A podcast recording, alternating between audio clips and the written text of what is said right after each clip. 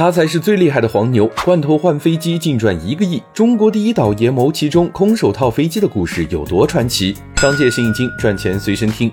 一九八九年，知名导演牟其中在火车上和人聊天，听说苏联正在低价出售一批飞机，价格极低，但就是找不到合适的买家。别人只是在火车上吹了个牛，牟其中却马上意识到这背后存在着巨大的商机。要是能把这批飞机搞回来，肯定能赚大钱。不过牟其中只是一个民营企业家，哪有什么资格进口飞机啊？可自己没有，那就去找有资格的人呐。牟其中找上了刚刚成立的四川航空，你们不是要买飞机吗？我帮你们把飞机买回来。川航说那可太好了，不不过有一个小问题，那就是我们没钱。牟其中说：“不用你们给钱，你们给我担保就行，我出钱买回来。”拿着川航给的担保，牟其中找来银行借来几百万，然后买了一大批苏联急缺的日用品，和苏联人谈好以物易物，双方同时发货。飞机从苏联飞来中国，牟其中的货用火车发往苏联。飞机飞得快，几个小时就降落在中国了，但火车跑得慢，而且要分好几次才能发完货。牟其中的第一批货只花了七百万，等第一架飞机到了，牟其中又拿去抵押贷款，这才把后续的六。千万货款凑齐，虽然没有进出口资格，也没有足够的钱，但靠着信息差和时间差，牟其中却完成了空手套飞机的奇迹。什么是天才？这就是天才。